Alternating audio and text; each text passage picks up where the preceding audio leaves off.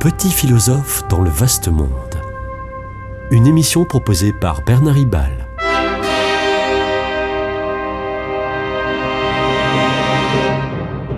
Bernard Ribal, essayiste, agrégé et docteur en philosophie. N'aurait-on pas tendance ces temps-ci à tout mélanger?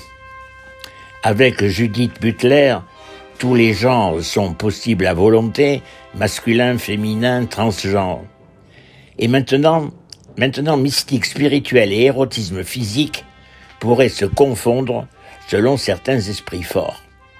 C'est ainsi qu'en 2023, donc cette année, le rapport de l'Arche sur son fondateur Jean Vanier nous dévoile des hommes et des femmes qui défendent l'idée qu'on fait l'expérience mystique du sacré en faisant l'amour dans sa forme la plus charnelle.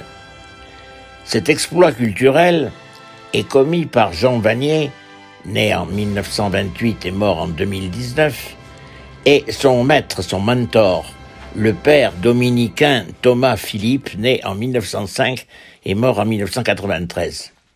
Selon, euh, saluons, saluons le, le courage de l'Arche, cette célèbre association si profondément humaniste et militante d'une cause qui s'attache à intégrer au mieux des handicapés et des gens en bonne santé dans une même communauté d'hommes et de femmes qui se savent tous handicapés et en bonne santé, tous et toutes vulnérables. L'Arche met en œuvre la conviction d'une vulnérabilité universelle, source d'humilité et de rejet de la mode de l'homme fort, équilibré, battant, mode véhiculé souvent par les élites, par la classe politique, par des artistes ou des sportifs.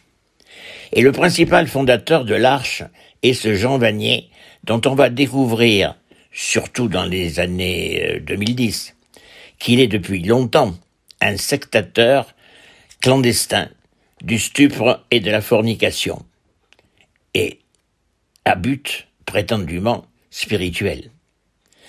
C'est pourquoi je viens de parler du courage de l'Arche, d'avoir voulu une commission indépendante en 2020 pour faire le point sur les travers de son fondateur mort, je le répète, en 2019, commission qui a donc rendu cette année, en 2023, son rapport édifiant.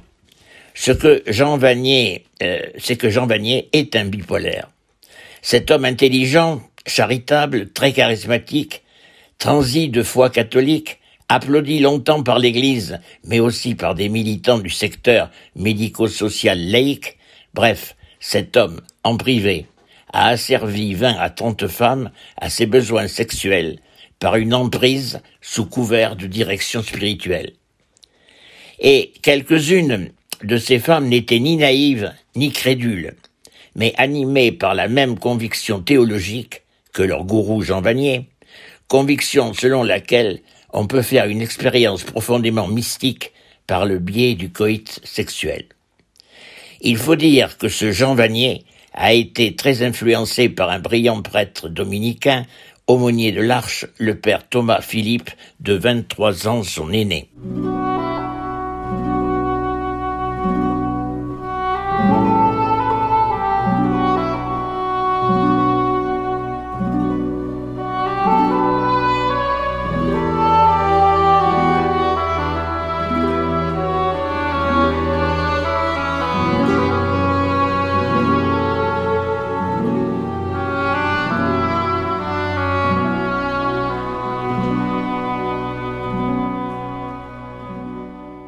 Thomas Philippe, euh, condamné par le Saint-Office du Vatican en 1956, prétendait avoir reçu une révélation mariale en 1938 à Rome, selon laquelle la mère de Jésus aurait eu des relations incestueuses avec son fils Jésus pour atteindre la plus féconde intensité mystique. C'est le comble du délire qui n'est pas à la gloire des dominicains, certes très opposés, eux, à de telles dérives, mais euh, qui n'ont pas trop réagi pendant longtemps.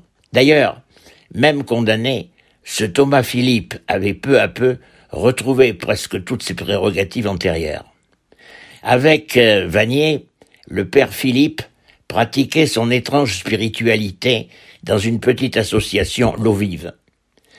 À ce point de confusion, à ce point de confusion mentale, habillé d'élucubrations pseudo-intellectuelles, Vanier et Philippe sont presque les seuls.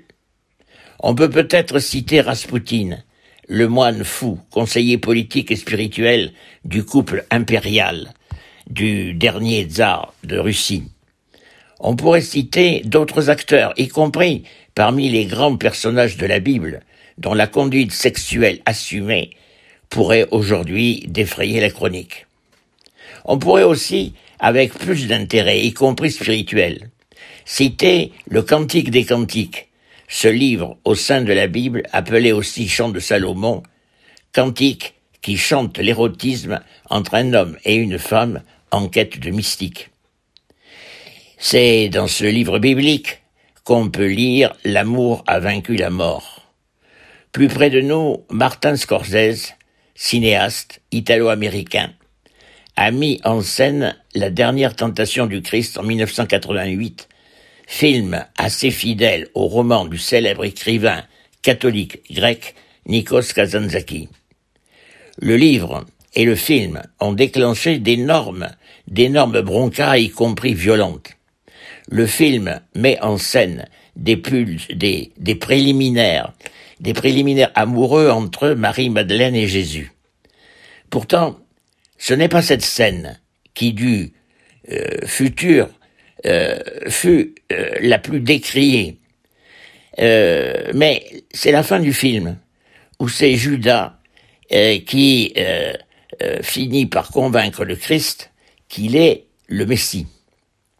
Donc Philippe et Vanier ne sont pas les seuls à s'interroger sur les rapports de la religion et de l'érotisme, mais ils sont à peu près les seuls, peut-être je l'ai dit Raspoutine en plus, à penser que l'érotisme n'est pas seulement compatible avec la foi, mais à affirmer qu'on peut communier à Dieu à travers l'union charnelle et que l'orgasme peut être de nature mystique au sens d'une expérience intime du divin.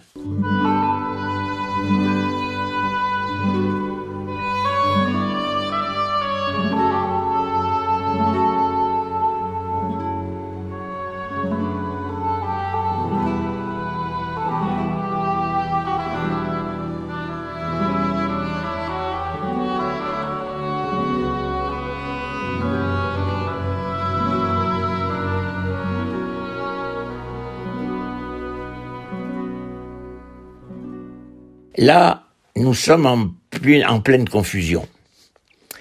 Certes, les catholiques ont encore du mal à considérer la vie sexuelle et la fonction du plaisir comme des bienfaits anthropologiques, malgré que les Écritures s'expriment beaucoup moins sur la morale sexuelle que plus tard l'Église dans sa pastorale. Le référent d'une tendance érotico-mystique est souvent revendiqué comme étant Saint Jean de la Croix au XVIe siècle espagnol. Il est vrai que ce grand mystique peut prêter à confusion à l'instar de sa compatriote de 30 ans plus âgée, Sainte Thérèse d'Avila. Mais en aucun cas Saint Jean de la Croix ne prétend faire de l'érotisme le chemin de l'amour mystique. Dans sa tétralogie les deux premiers poèmes, La montée du Carmel et La nuit obscure, montrent comment se départir à tout prix de la tyrannie des sens pour s'élever vers la contemplation divine. Il faut même, euh, selon Saint Jean de la Croix, renoncer à des exercices spirituels trop agités. Et les deux derniers poèmes, le cantique spirituel et la vive flamme de l'amour, donne, elle, assez franchement dans des métaphores érotiques pour exprimer l'étreinte divine. Mais compte tenu des renoncements sensuels des deux premiers poèmes, les deux derniers ne peuvent être que des métaphores, pour dire l'indicible, à travers les images évocatrices de l'épanouissement et de la jouissance sexuelle euh, quant à elle, euh, mieux connue, humainement. En fait, il y a deux, deux amours révélés dans la tradition, dans les traditions philosophiques et théologiques, Eros et Agapé. Eros et Agapé relèvent tous deux d'une anthropologie, d'une anthropologie authentique, y compris chrétienne. Mais ils ont des orientations différentes. Eros, comme l'indique le platonisme, est en quête d'un apaisement, du plaisir apaisant, de la quête de la paix, de ce qui est rassemblé, unifié, identifié, stabilisé, au-delà d'un monde hybride et troublé. Agapé, j'allais dire au contraire, est ouverture joyeuse à l'altérité, malgré les déchirements par cette altérité, malgré les déchirements par cette altération du don de soi par l'amour. Je me trouve en me perdant, dit Emmanuel Mounier, et non pas je me trouve en possédant l'autre qui me manque. Le vieil homme, selon saint Paul, est celui qui souffre de son manque, qui souffre de son désir, de ses convoitises à vouloir posséder pour se rasséréner. Exemple, l'Épître aux Romains, chapitre 13, verset 14. L'homme nouveau, lui, s'exalte dans la joie tragique du don de soi, sans souci de jouir. La joie vient par surcroît. Ainsi, le grand philosophe et théologien Hans Urs von Balthasar, dans La gloire et la croix, son livre, écrit, je cite, Malgré l'infernale désolation de sa dernière heure sur la croix, il n'est pas un seul cœur, aussi débordant de vraie joie que celui de Jésus. Une sourde exaltation le transporte, le transporte, secrètement, au-delà de toute possibilité de retour sur soi-même. Joie d'aimer jusqu'au sacrifice, joie de se donner, joie tout entière posée en Dieu, et, j'ajoute, quant à moi, non pas posée dans euh, un désir égocentrique, euh, on est donc bien loin de l'érotisme.